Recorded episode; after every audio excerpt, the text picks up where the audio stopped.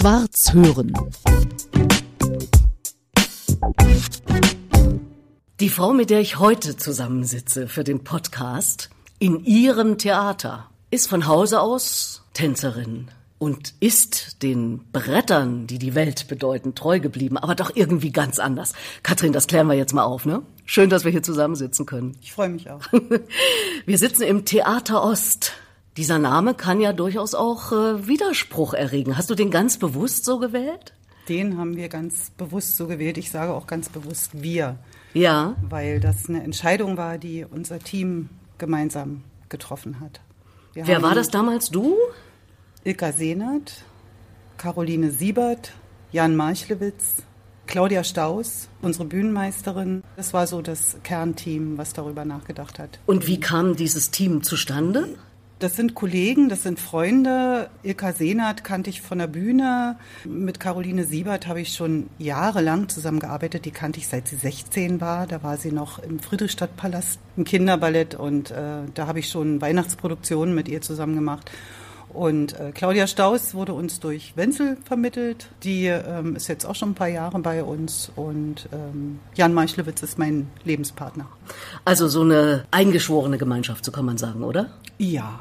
Auf jeden Fall sind wir ein Kollektiv, was nicht nur äh, kollegial miteinander ist, sondern auch sehr persönlich und vor allem eben auch im, im Geiste miteinander verbunden mm. ist. Ihr werdet jetzt acht Jahre alt, das Theater Ost. Und selbst wenn wir sagen, die letzten Jahre waren schwierig durch Corona und alles Mögliche, was auch in der Welt so passiert, aber auch vor acht Jahren war es ja für Kultur kein Zuckerschlecken. Man könnte ja sagen, bist du des Wahnsinns, ein Theater zu gründen? Ja, da bist du nicht die Einzige, die das gesagt hat. Das waren viele Freunde und viele Bekannte oder auch Kollegen haben mich gefragt, ob ich wahnsinnig wäre wo doch viele Theater ja. schließen würden oder hm. geschlossen werden oder drohen zu schließen. Und äh, ich mache eins auf. Aber das war eben die Suche nach meiner Heimat. Ich brauchte meine Heimat wieder. Die Bretter. Hm, ja, das Theater, was ja nicht nur die Bretter bedeuten und nicht nur Bühne bedeutet, sondern eben auch eine ganz, ganz bestimmte Lebensart. Ein ganz bestimmter Spirit herrscht in, in einem Theater. Und das wollte ich, wollte ich wieder zurückhaben. Dann lass uns an der Stelle doch ganz kurz mal zurückgehen. Ich weiß, du redest nicht gerne intensiv über deine Zeit als äh, Tänzerin oder warum man Tänzerin wird, aber Immerhin, also du, du bist eine Tänzerin, kommst aus der Paluca-Schule, das ist ja der Name überhaupt, so behaupte ich jetzt mal, oder? Naja, es gibt schon noch, auch noch. Aber zu DDR-Zeiten war das?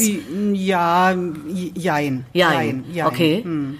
Aber jedenfalls Paluca, wenn man irgendwas äh, mit Kultur und Kunst zu tun hatte und in der DDR aufgewachsen ist, aber ich denke, sie hatte auch einen internationalen Namen, ja, den hatte sie. Äh, dann ist das schon äh, etwas, wo man sagt, wow. Da habe ich studiert, ja. Das Besondere an der, an der Paluca-Schule ist der Stil, den Gret Paluca kreiert hat. Diesen neuen künstlerischen Tanz, der sehr, sehr viel Ausdruck und eigentlich ja auch irgendwie immer ein bisschen Schauspiel verlangt hat von den Tänzern und mhm. Tänzerinnen. Und ähm, dass man sich intensivst mit dem, was man eben körperlich darstellt und erzählt, auseinandersetzt. Ja. Das äh, entfernt sich dann so ein bisschen vom klassischen Tanz. Der klassische Tanz bedeutet Technik, körperlich ganz, ganz, ganz schwer. Also da war ich so dankbar, dass ich da studieren durfte, weil diese Kombination für mich dann am Ende so eine Leidenschaft für die Neoklassik entwickelt hat. Also die Kombination aus klassischem Tanz und modernen Elementen. Mhm. Das kam für mich dann irgendwie, ist bis heute geblieben. Und überhaupt, warum Tanz? Tja, wahrscheinlich, weil ich zu energiegeladener Mensch bin. Als Gut, kind. dann kann man aber auch irgendwas anderes machen. Da muss man nicht unbedingt tanzen. Ja, also ich bin bei meinen Großeltern groß geworden und meine Oma, die hörte den ganzen Tag von morgens bis abends Operetten und Opern. Mitunter eher seltener, aber auch Ballettmusiken, aber die Schallplattenhöhlen, die standen ja alle da und ich habe mir die immer angesehen und mhm. immer wenn diese klassische Musik lief und das war wirklich jeden Tag, dann habe ich irgendwie immer angefangen zu tanzen und mhm. dann wollte ich auch die Tänzer nachahmen, die man auf diesen äh, Covern gesehen hat, auf den Schallplattenhöhlen. Mich hat die Musik einfach so tief berührt. Also schon als Dreijährige war für mich klar, ich will Tänzerin werden. Alle Achtung. Was man ja nicht weiß, ob das dann auch klappt. Ne? Naja, dass du dich überhaupt dran erinnerst. Ich wüsste nicht, was ich als Dreijährige gedacht habe. Ich wollte Das es ist mit toll. drei. Mhm. Und das hast du ja dann gemacht bis zu Bis deinem ich 32 war. ja Metropoltheater unter anderem. Das war das letzte Jahr. Ja, davor? Davor Dessau, dann war ich noch ganz kurz an der komischen Oper, aber nur ganz kurz und dann am Metropoltheater. Mhm. Das war das längste. Und mit 32 ist man ja als Tänzerin relativ alt, oder? Ja, da, also wenn man da nicht, seinen, wenn man nicht, da ne? nicht seinen festen Platz hat. In der Regel hörte man ja in der DDR mit 35 auf. Das war so der Schnitt. Das kann mal ein oder zwei Jahre länger gehen. Ähm, die Männer haben in der Regel etwas länger getanzt oder konnten durchhalten. Manche haben dann mit 35 auch aufgehört. Aber ab 35 oder nach 15 Berufsjahren gab es eben dann auch die Tänzerrente. ne? Und du wolltest aber weiter Theater machen, hast dann Regie, dich mit Regie beschäftigt und mit allen möglichen Sachen, die äh, mit hab Theater ich zu tun haben. Später, ja, ja, ja. Ich mich dann auf die Suche begeben, weil das war gar nicht so einfach. Die unsichere Zeit nach der Wende, die hat mich dann mehr oder weniger dann doch weggetrieben vom Theater, weil da war alles ganz, ganz unklar. Da gab es dann auch verschiedene Sabotageakte, die ich selber miterlebt habe. Und parallel dazu trat ja schon das große Theatersterben in der DDR ein. Ich glaube, 92 begann das am Berliner Ensemble. Da wurde das ganze Ensemble gekündigt. So ging das los. Also die Situation war so unsicher, dass ich mich dann entschlossen habe, mit einer Freundin zusammen ein Kino aufzumachen. Also ich dachte, ich wäre wieder in der Kultur, aber das war ein knallhartes Geschäft. Ein Kino zu betreiben ist ein knallhartes kapitalistisches Geschäft. Es geht vor allem darum, Filme an Ja. den Mann und an die Frau zu bringen und ja, Karten ja. zu verkaufen. Naja, und dann auch, es ist ja nicht live und ich kam eben von der Live-Kultur und das war dann irgendwie, also nach, ich glaube, nach sieben oder acht Jahren habe ich dann nachher noch an der Ernst Busch noch als Gasthörerin Regie noch ähm, mich ausbilden lassen oder habe daran teilgenommen, habe ein Theaterstück geschrieben. Also immer auf, immer auf der Suche, immer auf der Suche. Und dann bin ich nachher Choreografin geworden. Also wirklich ein wahnsinnig breites Spektrum und doch hat's alles mit Theater zu tun. Ja, ja. Insofern das Logischste dieser Welt, dass du dein eigenes Theater aufmachst. So logisch ist das eigentlich nicht, weil jeder, der ja im Kapitalismus mehr angekommen ist als ich in dieser neuen Welt, Der sagt hätte, lieber nicht. Na, der hätte vor allem erstmal überlegt, wie finanziere ich denn das? Darüber habe ich überhaupt nicht nachgedacht. Ich bin einfach losgerannt und äh, und das kann man naiv nennen. Es war auch naiv. Bin losgerannt. Ich habe einen Raum gesucht, weil ich eine Company zu der Zeit hatte, eine Ballettcompany. Habe einen Raum gesucht, weil die Probenraumsituation in Berlin sehr desaströs war zu dieser Zeit. Jetzt hat sich ein bisschen gebessert, aber ist immer noch nicht optimal. Und für Ballett braucht man ja nur ganz spezielle Räume. Da kann man sich nicht auf zehn Quadratmetern einer Schauspielproduktion widmen oder so. Ich habe einen Raum gesucht, habe den hier bei uns im Haus gefunden. Hier in Adlershof auf dem Ja. Gelände des ehemaligen DDR-Fernsehens. Genau. Und da habe ich dann angefangen mit meinem Ballett und war zumindestens erst mal wieder in meiner ganzen Arbeit viel mehr zu Hause, als ich seit der Wende bis dahin war.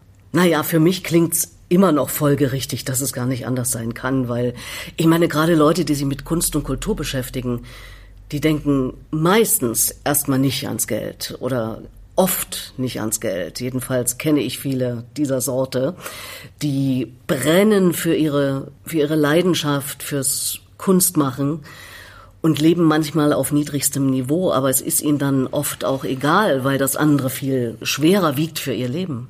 Da hast du recht. Mit Sicherheit sind es mehr als diejenigen, die vorher erst rechnen. Aber Ja. ich kenne auch eine ganze Reihe von Künstlern, die da zuerst rechnen würden oder die inzwischen sogar eine betriebswirtschaftliche Ausbildung haben. Also das habe ich alles nicht gemacht. Für mich war klar, ich muss in der Kultur weiterarbeiten, also in der Theaterkultur weiterarbeiten, weil eben schon seit ich drei war, war das für Ja. mich das Ausdrucksmittel. Ein anderes Ausdrucksmittel konnte ich mir überhaupt nicht vorstellen. Und da man als Tänzerin ja aus dem Musiktheater kommt, war für mich der Gesang und das Orchester oder die Musik als solche genauso entscheidend wichtig wie der Tanz. Und dann nachher im Operettenhaus, da waren ja auch zuhauf Schauspieler auf der, auf der Bühne. Und für Schauspiel allerdings habe ich mich schon immer interessiert, schon immer. Also ich habe immer gesagt, wenn ich nicht Tänzerin geworden wäre, hätte ich alles dran gesetzt, Schauspielerin zu werden. Du beschreibst diesen Weg ganz wunderbar in deinem Buch, das vor wenigen Monaten erschienen ist, Auf der Suche oder wie ich das Theater Ost eröffnete mit wunderbaren Anekdoten. Du hast es auch ganz toll geschrieben, finde ich. Und wenn du es vorträgst, umso besser, weil ich habe die Buchpremiere hier im Haus erlebt im Theater Ost im Klaus Feldmann Saal, so heißt er ja jetzt, der große Saal. Genau. Er heißt so, weil dieser große Saal mal das Studio für die aktuelle Kamera war, hier ja. auf dem Gelände des DDR-Fernsehens. Und das ist ein wunderschöner großer Saal. Mit wie vielen Plätzen? Im Moment, wir haben es ja nur temporär eingerichtet, weil das Haus noch saniert wird. Im Moment haben wir knapp 200 Plätze. 200 Plätze, Wenn genau. es dann aber saniert ist, dann haben wir nachher 480 und das ist, muss erstmal gefüllt werden. Oh ja. ja. Und ihr habt ja noch einen wunderbaren kleinen Saal oben. Das ja. war das, wo ihr früher geprobt genau. habt, richtig? Also ich empfehle das sehr, das zu lesen, weil das äh, bringt viel mehr, als wir hier im Podcast äh, besprechen können. Insofern sei es äh, sehr empfohlen.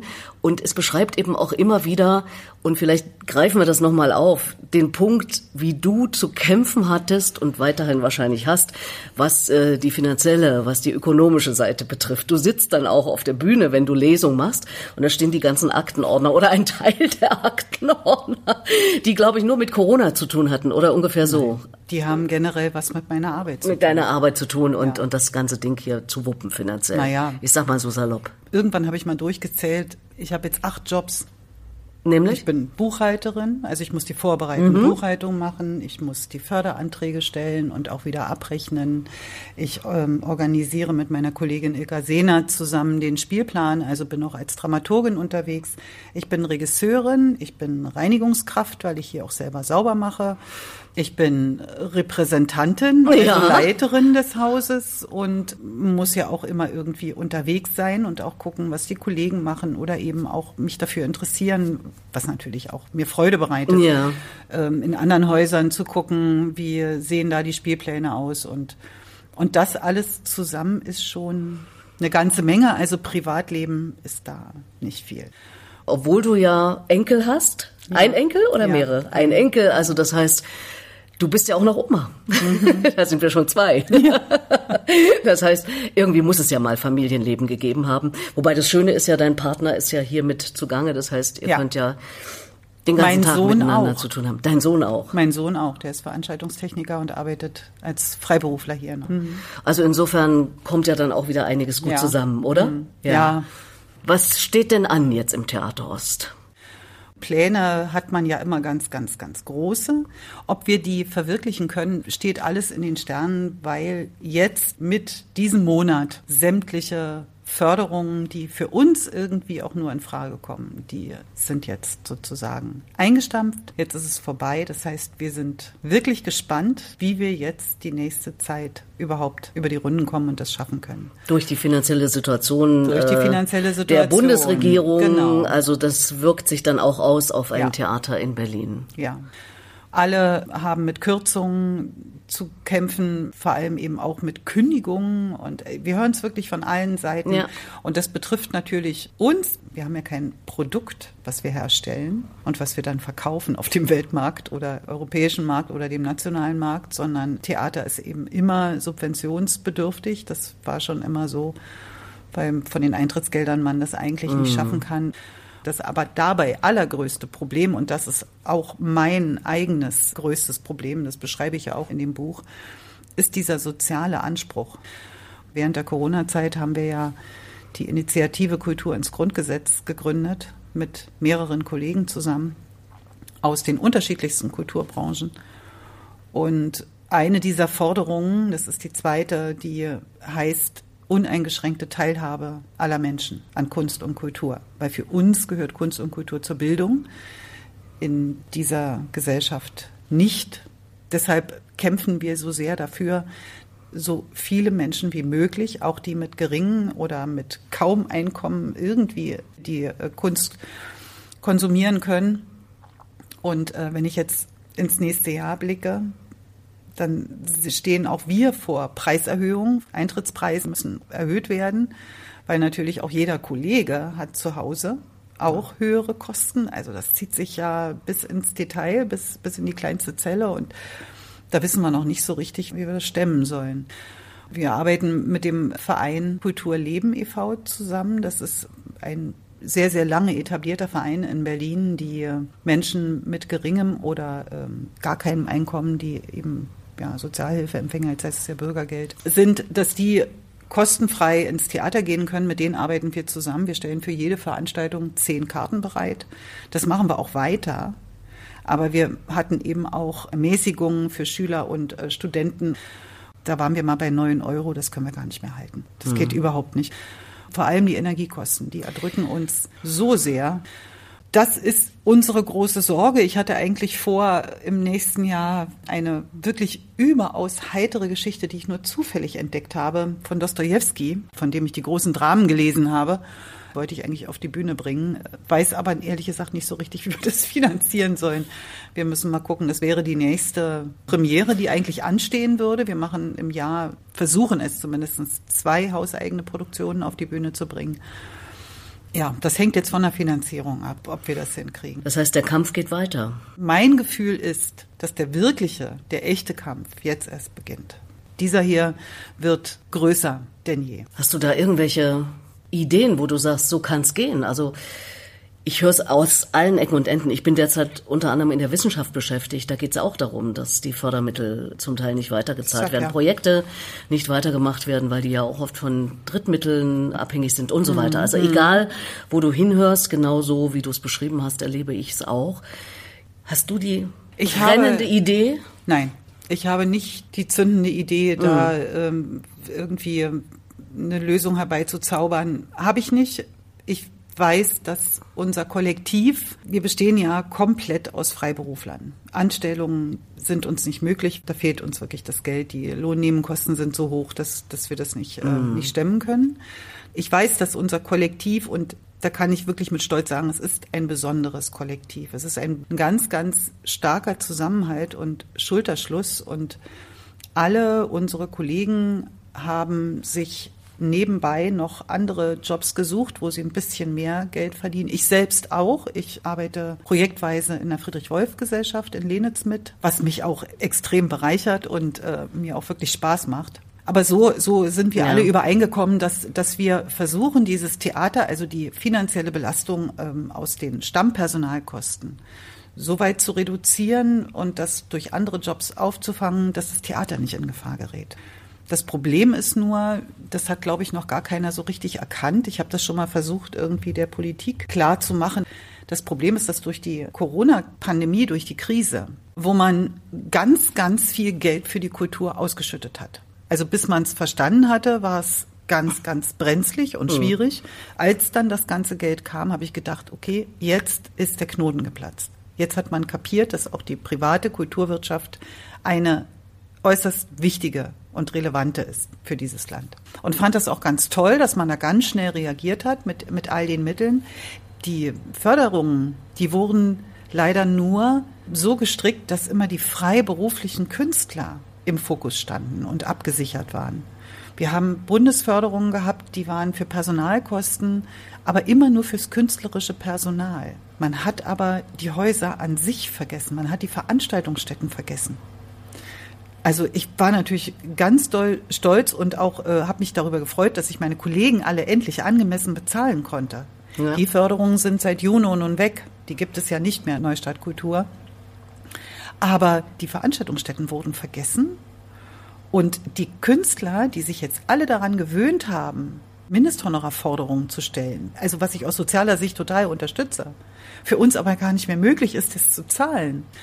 Da hat sich so ein, so ein Ungleichgewicht entwickelt und jetzt müssen wir gucken, mit welchen Künstlern arbeiten wir noch zusammen. Wer kann es sich leisten, so rum, nicht wäre bereit, bereit ist fast jeder.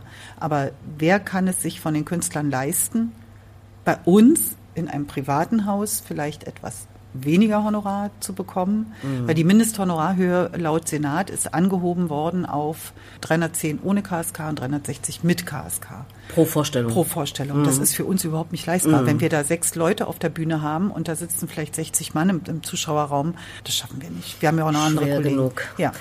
Ich ziehe den Hut, dass du das weiter machst. Aber du kannst gar nicht anders, oder? Nee. Irgendwas wird sich ergeben. Wir werden auch wieder Teufel werben und wir werden auch versuchen, äh, den, den Spielplan so zu gestalten. Er muss natürlich auch immer unserem Profil entsprechen, aber so zu gestalten, dass wir da auch genug Aufmerksamkeit mhm. kriegen. Aber ich glaube, inzwischen haben wir uns schon ganz gut etablieren können. Auch sehr vielfältig, also viele Gastspieler, abgesehen von den Eigenproduktionen. Immer sehr zu empfehlen. Ein guter Ort, wie ich finde, hier das Theater Ost in Berlin-Adlershof. Liebe Katrin, dieser Podcast, da geht's neben dem Leben, und darüber haben wir jetzt sehr intensiv gesprochen, auch um den Tod. Bei mir vom Denken her eher mit dem Vorzeichen, dass man sagt, okay, er kommt irgendwann und also was mache ich bis dahin? Denke ich über mein Leben nach? Mache ich vielleicht noch mal was ganz anderes? Kann ich mir bei dir nicht vorstellen. bei mir auch nicht, nebenbei bemerkt. Wir haben da irgendwie unser Feld gefunden. Du weißt es schon seit drei, ich weiß es äh, so seit äh, vielleicht 15 ungefähr. Und doch denkst du darüber nach, dass es zu Ende geht irgendwann? Seltsamerweise dieses Jahr zum ersten Mal intensiver. Ich weiß nicht aus welchem Grund, aber dieses Jahr war von vielen ja, unerfreulichen und ähm, traurigen Nachrichten geprägt. Irgendwie sind eine ganze Reihe von Menschen irgendwie von uns gegangen und habe dann aber auch einen ganz seltsamen Gedanken, der hat sich dann so ein bisschen immer nach vorne geschoben, wenn ich darüber nachgedacht habe. Und da habe ich so gedacht, aber irgendwie waren diese ganzen immer wieder drohenden Schließungen unseres Hauses, die ich ja in meinem Buch beschreibe, und das muss man ja als alleinige Verantwortliche, also in dem Moment bin ich dann wirklich diejenige, auf deren Schultern das lastet, ist das immer wie ein bisschen Sterben. Das ist wie einen kurzen Moment für ein paar Tage, solange keine Lösung da ist, ist das so wie ganz kurz davor zu sein, zu sterben und dann irgendwie nochmal einen tiefen Atemzug zu nehmen und dann doch nochmal nach vorne rennen. Also das waren so die beiden Gedanken, die, die ich so hatte. Und wenn ich mir jetzt, das muss ich vorwegschicken, ich bin auch ein politischer Mensch.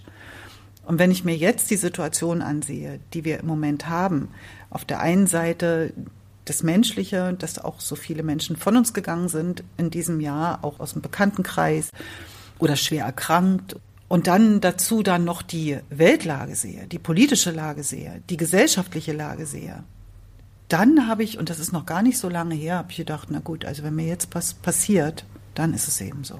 Es ist so unsäglich, ich fühle mich manchmal so ohnmächtig.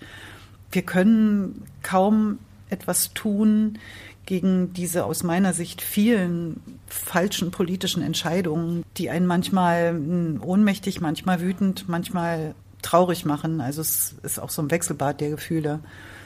Da so ohnmächtig zusehen zu müssen, wie die Gesellschaft in eine Richtung driftet, die man selber nicht will und dann kommt natürlich wieder meine Familie, dann kommt mein Sohn mir ins Gedächtnis, dann denke ich an meine Schwiegertochter, dann denke ich an meinen Enkel und frage mich, was müsst ihr möglicherweise ertragen? Was müsst ihr möglicherweise aushalten?